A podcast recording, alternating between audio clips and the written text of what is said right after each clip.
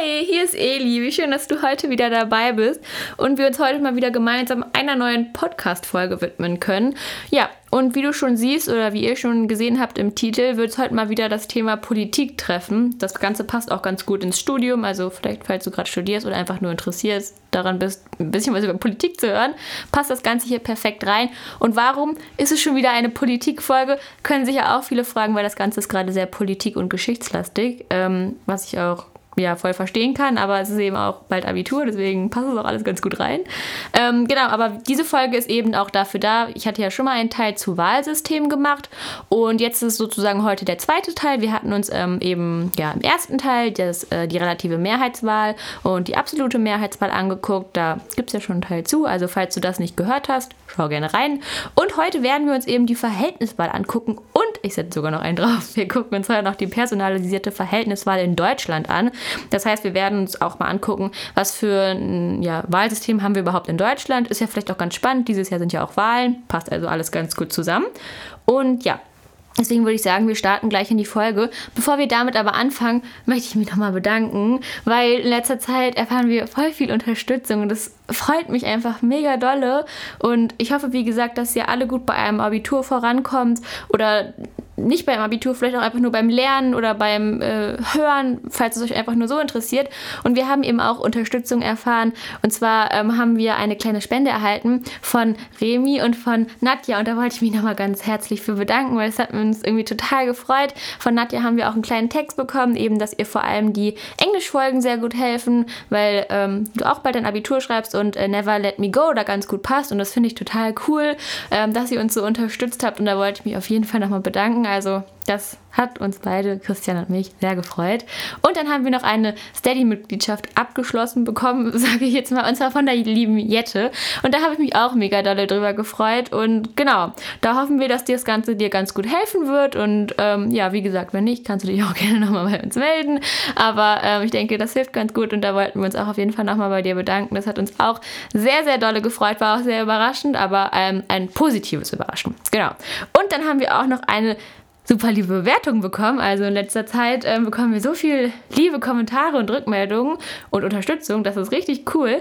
Und zwar von der lieben Julia. Und da hat sie auch gesagt, dass die Folgen ihr oder dir wirklich sehr gut helfen. Vor allem auch in Englisch und Biologie. Und das finde ich auch total cool, weil ich ja eben gerade sehr viel zu Geschichte mache und zu Politik. Aber es ist auch total schön zu hören, dass es ähm, Leuten in Englisch hilft und in Biologie. Also wie gesagt, vielleicht wollt ihr auch mal wieder da was hören. Soweit ich die Themen kenne, kann ich da auch was machen. Das ist natürlich kein Problem. Und sie hat geschrieben, dass sie in neun Tagen ihre erste Klausur schreibt. Oder du hast es geschrieben, liebe Julia. Und deswegen wünsche ich dir ganz viel Glück dabei. Also an alle, die jetzt ihr Abitur schreiben, ich wünsche euch richtig viel Glück. Ich habe die Daumen gedrückt. Ich hoffe wirklich, dass es gut für euch läuft. Und ich habe mir auch ähm, gerade die Abiturtermine 2021 durchgelesen, weil eine Freundin von mir auch dieses Jahr ihr Abitur schreibt. Und ich habe für euch alle die Daumen gedrückt. Und ich hoffe, es läuft trotz der Pandemie super gut. Und nächste Woche geht's los. Deswegen fangen wir jetzt auch an, weil vielleicht hilft, hilft es ja Leuten noch für die nächste Woche. Genau. Und wir fangen jetzt an mit der Verhältniswahl, die werden wir uns erstmal angucken, damit wir wissen, okay, was ist über die Verhältniswahl überhaupt grundlegend. Und danach werden wir uns die personalisierte Verhältniswahl anschauen, die es eben in Deutschland gibt, die nochmal ein bisschen anders ist, aber die eben auch eine Verhältniswahl ist. Deswegen schauen wir uns erstmal die reine Verhältniswahl an, nenne ich es jetzt mal. Genau. Bei der Verhältniswahl geht es darum, dass es eine Listenwahl gilt, das, es gibt also eine Listenwahl in einem Personenkreis oder in einem Vielpersonenkreis. Hier haben wir schon mal einen ersten Unterschied zur relativen Mehrheitswahl. Da geht es ja darum, dass man eben eine Person wählen kann oder einen Abgeordneten. Hier haben wir eine Listenwahl. Was eine Listenwahl ist, klären wir gleich. Keine Sorge, man wählt hier also nicht direkt eine Person, sondern man hat hier eher was mit einer Liste zu tun. Das merken wir uns auf jeden Fall und schauen uns das gleich nochmal an. Außerdem geht es darum, einen größtmöglichen Proportionalitätseffekt der Wählerpräferenz anhand der Sitze im Parlament abzubilden. Das klingt jetzt schwieriger, als es ist. Es geht also darum, dass im Parlament die Sitze mit Menschen oder Abgeordneten gewählt werden sollen äh, oder dass da Sitze, dass da Menschen sitzen sollen, also in diesem Parlament, ähm, für die sich die Wähler auch interessieren, beziehungsweise woran man halt die Wählerpräferenz abgebildet sieht. Dass man vielleicht sieht, aha, in den Wahlen haben die Grünen die meisten Stimmen erhalten, dann sollte sich das auch in den Sitzen im Parlament widerspiegeln. Die Wählerpräferenz soll also eben transparent sein, sie soll nachvollziehbar sein und sie soll eben auch, das ist ganz wichtig, sie soll berücksichtigt werden. Es geht also eben darum, dass die Wählerpräferenz, dass zum Beispiel die Grünen haben die meisten Stimmen erhalten, erhalten also die meisten Sitze, dann kommt SPD, CDU und so weiter und die bekommen dann ein bisschen weniger Sitze. Und das soll eben nachvollziehbar sein. Die Wählerpräferenz soll berücksichtigt werden. Das ist super wichtig eben bei der Verhältniswahl und es sollen auch viele Wählerpräferenzen berücksichtigt werden. Nicht nur eine, also nicht nur die Leute, die die Grünen gewählt haben, sollen berücksichtigt werden, sondern auch die Leute, die die FDP berücksichtigt haben oder die SPD zum Beispiel. Das ist eben ganz wichtig, dass diese eben auch berücksichtigt werden. Genau, und das Besondere im Gegensatz zur Mehrheitswahl ist eben, dass es viele Varianten der Verhältniswahl gibt. Also es gibt nicht die Verhältniswahl, an die wir uns alle halten und die wir alle so kennen. Es gibt verschiedene Varianten und da gibt es auch verschiedene Elemente, auf die es bei einer Verhältniswahl eben ankommt und die wollen wir uns jetzt eben anschauen. Es geht zum einen um die Größe des Wahlkreises. Es ist ja eben so, dass ein Land in mehrere Wahlkreise unterteilt wird und da geht man dann eben wählen. Es ist aber tatsächlich so, dass je kleiner der Wahlkreis ist, desto geringer ist dieser Proportionalität oder dieser Proportseffekt, wie man auch sagt. Also wenn der Wahlkreis sehr klein ist und da leben nicht so viele Menschen, dann kann eben nicht so stark die Wählerpräferenz abgebildet werden wie in einem größeren Wahlkreis, wo mehr Menschen leben mit einer größeren Meinung oder was heißt mit einer größeren, mit einer vielfältigeren Meinung vielleicht oder ähm, weil die Menschen haben ja auch verschiedene Interessen und da kann die Wählerpräferenz eben besser abgebildet werden oder dieser Proportionalitätseffekt, dass man den eben besser sieht sieht. Außerdem gibt es die Listenform. Und das bringt uns jetzt ganz am Anfang zurück. Da hatte ich ja gesagt, es gibt bei der Verhältniswahl eine Listenwahl. Und da ist es tatsächlich so, dass es drei verschiedene Listenformen gibt. Da gibt es zum einen die starre Liste. Das heißt, der Wähler geht wählen und ähm, er bekommt eine, ja, ein, ja, ein Wahlpapier vorgelegt, wo ganz viele ähm, wo er eine Stimme abgeben kann und da sind eben ganz viele Vorschläge drauf. Und da ist es tatsächlich so bei der starren Liste, dass der Wähler an einen bestimmten Vorschlag einer Partei gebunden ist. Also die Partei stellt intern ähm, ihre Parteimitglieder für bestimmte Posten auf und der Wähler kann nur die Partei wählen. Er kann jetzt aber nicht wählen, dass XY den bestimmten Posten übernehmen soll. Das ist eine starre Liste, er kann nur die Partei wählen, aber er kann eben nicht entscheiden, äh, wen die Partei für was innerhalb ihrer Partei aufstellt. Also wie gesagt, der Wähler ist an einen Vorschlag gebunden. Er hat eine Stimme bei der starren Liste, hat aber immer generell immer eine Stimme und kann da eben einen Vorschlag eben dann ankreuzen, den es gibt. Das ist bei der starren Liste der Fall. Dann haben wir die lose gebundene Liste. Und da ist es so, dass der Wähler aus einer Liste Kandidaten wählen kann. Das heißt, er kann sich hier für Kandidaten irgendwie entscheiden und kann bei der losen gebundenen Liste, hat er nicht einen bestimmten Vorschlag, den er wählen muss, ähm, sondern er kann sich wirklich entscheiden, ja, aus einer Liste von Kandidaten, oh, ja, ich will jetzt hier XY, den finde ich sympathisch oder die finde ich sympathisch oder Warum auch immer harmonieren die beiden super gut miteinander. Das ist die lose gebundene Liste und dann haben wir auch die freie Liste. Und da ist es tatsächlich ganz besonders, da kann der Wähler nämlich über die Parteigrenze hinaus eine Reihe von Kandidaten wählen. Da kann er eben sagen, oh, ich finde die CDU ganz gut, aber den Kandidaten von der SPD finde ich auch super, kann ich auch mal, kann ich auch wählen.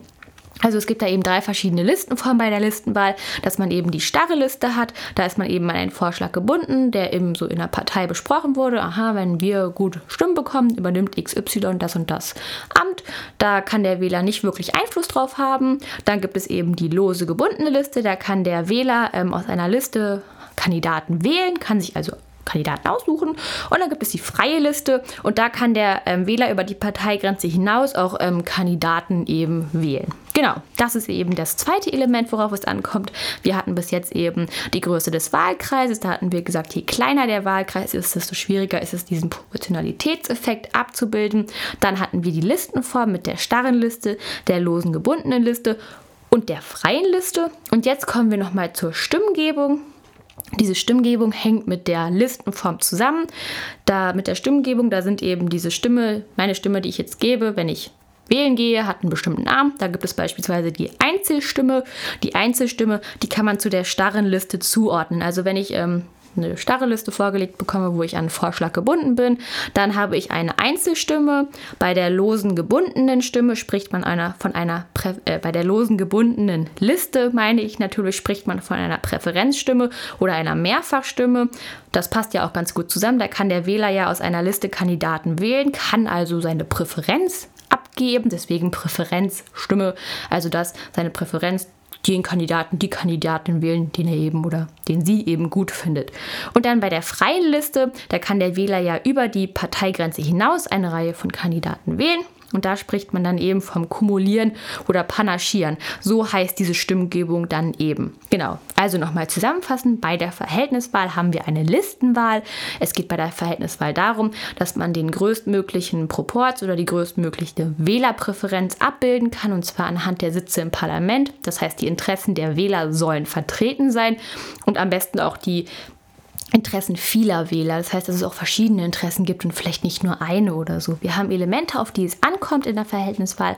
Das ist eben die Größe des Wahlkreises, die Listenform, die ganz unterschiedlich sein kann, wie wir gerade gelernt haben, und eben auch die Stimmgebung, die mit der Listenform zusammenhält.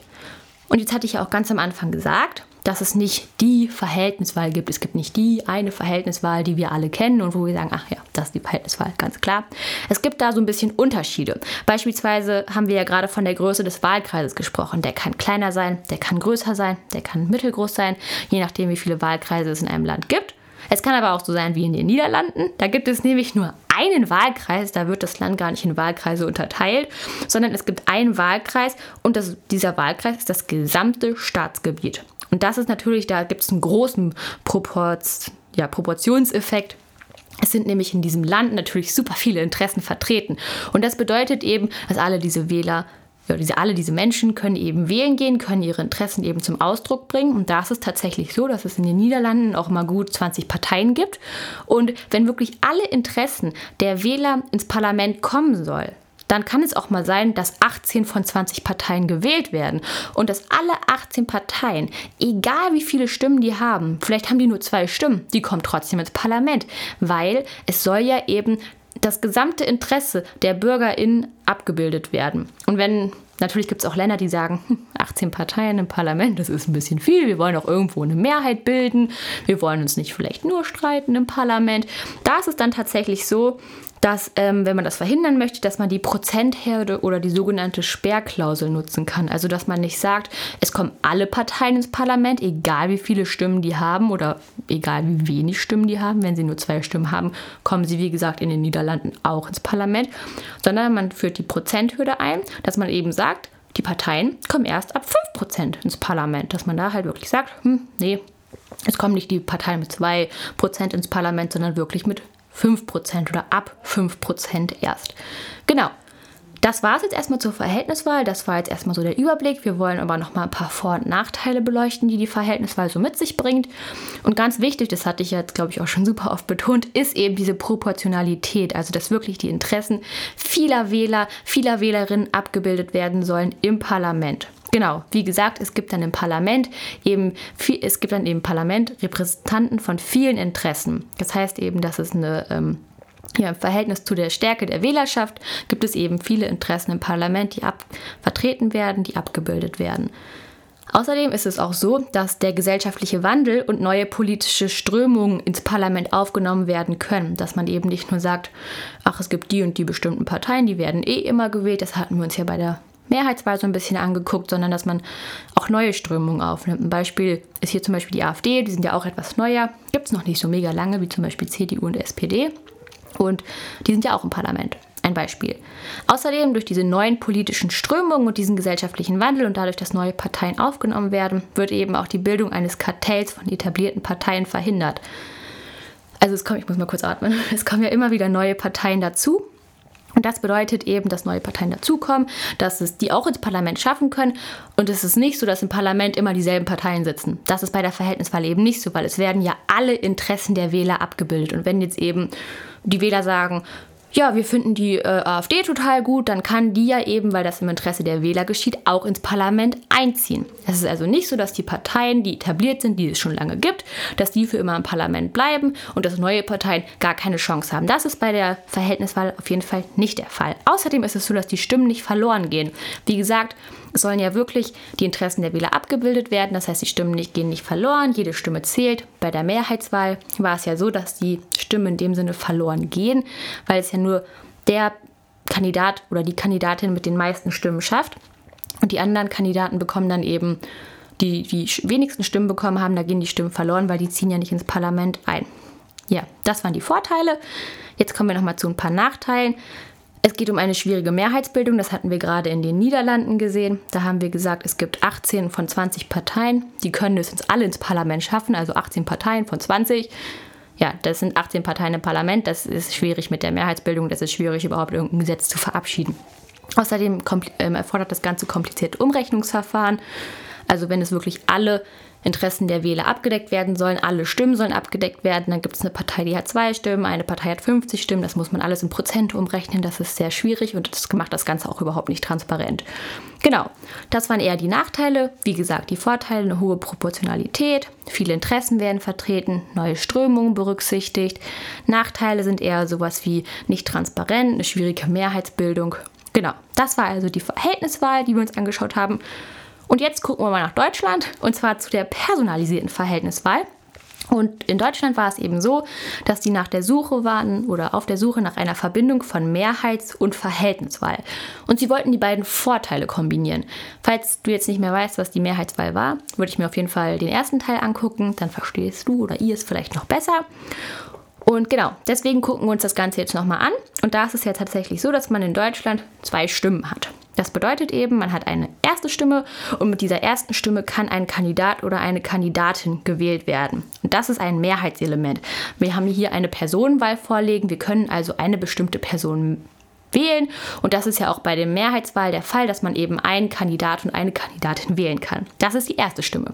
Mit der zweiten Stimme wird dann eben eine feste Parteiliste gewählt. Und das passt ja eben zum Thema Listenform. Das hatten wir ja gerade. Wir haben hier also eine Listenwahl, die es eben hier gibt. Das hatten wir gerade Verhält bei der Verhältniswahl. Da sprechen wir von Listenformen, von bestimmten Listenwahlen.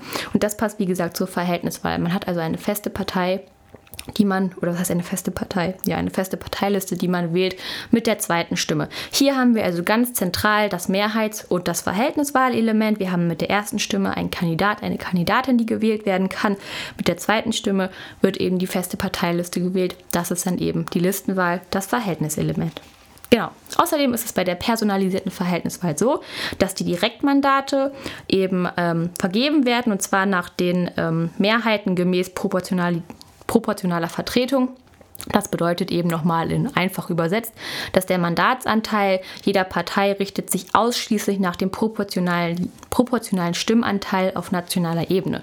Und damit ist eben gemeint, dass die Parteien nur Mandate oder auch Direktmandate bekommen, wenn sie viele Stimmen erhalten. Also wenn wirklich das Interesse der Wähler sagt, hm, die und die Partei, das zeigt sich irgendwie anhand der Prozente ab. 50 Prozent der Wähler haben die gewählt die haben eben sehr viel Interesse an dieser Partei, wollen, dass die viele Mandate bekommen. Und wenn wirklich diese Proportionalität, wenn das wirklich hoch ist, wenn viele Wähler an dieser Partei interessiert sind, bekommen sie eben auch mehr Mandate.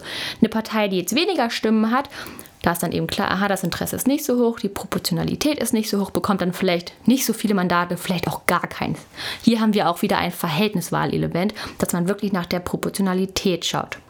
Genau, außerdem kann es aber auch sein, das ist jetzt nur ein Fakt, dass eine Partei auch ähm, mehr Direktmandate erlangen kann, als ihr eigentlich zustehen. Das heißt, die Proportionalität war eigentlich gar nicht so hoch. Die Partei bekommt aber trotzdem mehr Mandate oder auch Direktmandate. Und hier spricht man dann von Überhangmandaten. Und das Ganze ist eigentlich eher problematisch. Das ist jetzt nur so ein Fakt, den ich auch nochmal mit reinbringen wollte. Genau, und dann haben wir auch noch ein Mehrheitselement und da hatte ich ja gerade die Sperrklausel erwähnt oder die Prozenthürde und die haben wir eben auch hier in Deutschland. Das heißt, Parteien kommen erst ins Parlament ab 5%. Das ist sozusagen ein Mehrheitselement, denn ähm, die Parteien, die weniger als 5% erreichen, die werden nicht berücksichtigt. Und das ist ja auch bei der Mehrheitswahl so, dass die Parteien oder dass die Abgeordneten oder ja, die Kandidaten, die die wenigsten Stimmen bekommen, werden nicht berücksichtigt. Da gehen die Stimmen ja verloren. Nur der Kandidat, die Kandidatin mit den meisten Stimmen zieht ins Parlament. Und hier ist es eben genauso, nur mit den Parteien eben die Partei mit den ähm, meisten Stimmen oder ab 5% darf ins Parlament ziehen. Genau. Das war es jetzt erstmal zu der personalisierten Verhältniswahl. Wir können das Ganze nochmal zusammenfassen. Wie gesagt, es gibt hier das, die Verhältnis- und Mehrheitselemente. Beide Vorteile sollten ja kombiniert werden, damit es wirklich gut, ähm, ja, das haben sich die Deutschen so überlegt, damit das wirklich auch gut laufen kann, gutes Wahlsystem gibt. Natürlich ist es immer schön, wenn man ja das Beste vom Besten hat, also nur die Vorteile, sage ich jetzt mal. Und insgesamt lässt sich sagen, wir haben das Verhältnis und das Mehrheitswahlelement vertreten. Es gibt eine hohe Proportionalität, die soll eben abgebildet werden, damit die Wähler ähm, ja auch respektiert werden, sozusagen ihre Interessen res respektiert werden. Und es gibt eben, wie gesagt, in Deutschland zwei Stimmen, die wir haben und in beiden Stimmen ist einmal das Mehrheits- und das Verhältniselement genau vertreten. Wie gesagt, es wird nach hier in Deutschland, da wird nach einer übersichtlichen und einheitlichen Mehrheitsbildung gestrebt. Das ist ganz wichtig. Es soll also eine einfache Mehrheitsbildung im Parlament geben, wieder bei der, wie bei der Mehrheitswahl, aber es soll eben auch eine hohe Proportionalität geben. Das heißt, die Menschen, die Interessen von den Wählern sollen wirklich berücksichtigt werden und das ist eben das Verhältniselement. Ich hoffe, das Ganze ist ein bisschen klarer geworden. Wir haben uns jetzt zuerst die Verhältniswahl angeguckt und jetzt nochmal in Deutschland die personalisierte Verhältniswahl. Man sieht ja auch schon an dem Wort personalisiert, das ist was ganz anderes, vielleicht auch eher was Besonderes, was es nur in Deutschland so gibt. Und da haben wir die Vorteile von Mehrheits- und Verhältniswahl gesehen. Ich hoffe, das hat euch geholfen. Wenn ja, würde ich mich auf jeden Fall über eine liebe Bewertung oder Unterstützung freuen. Und dann sehen wir uns das nächste Mal wieder.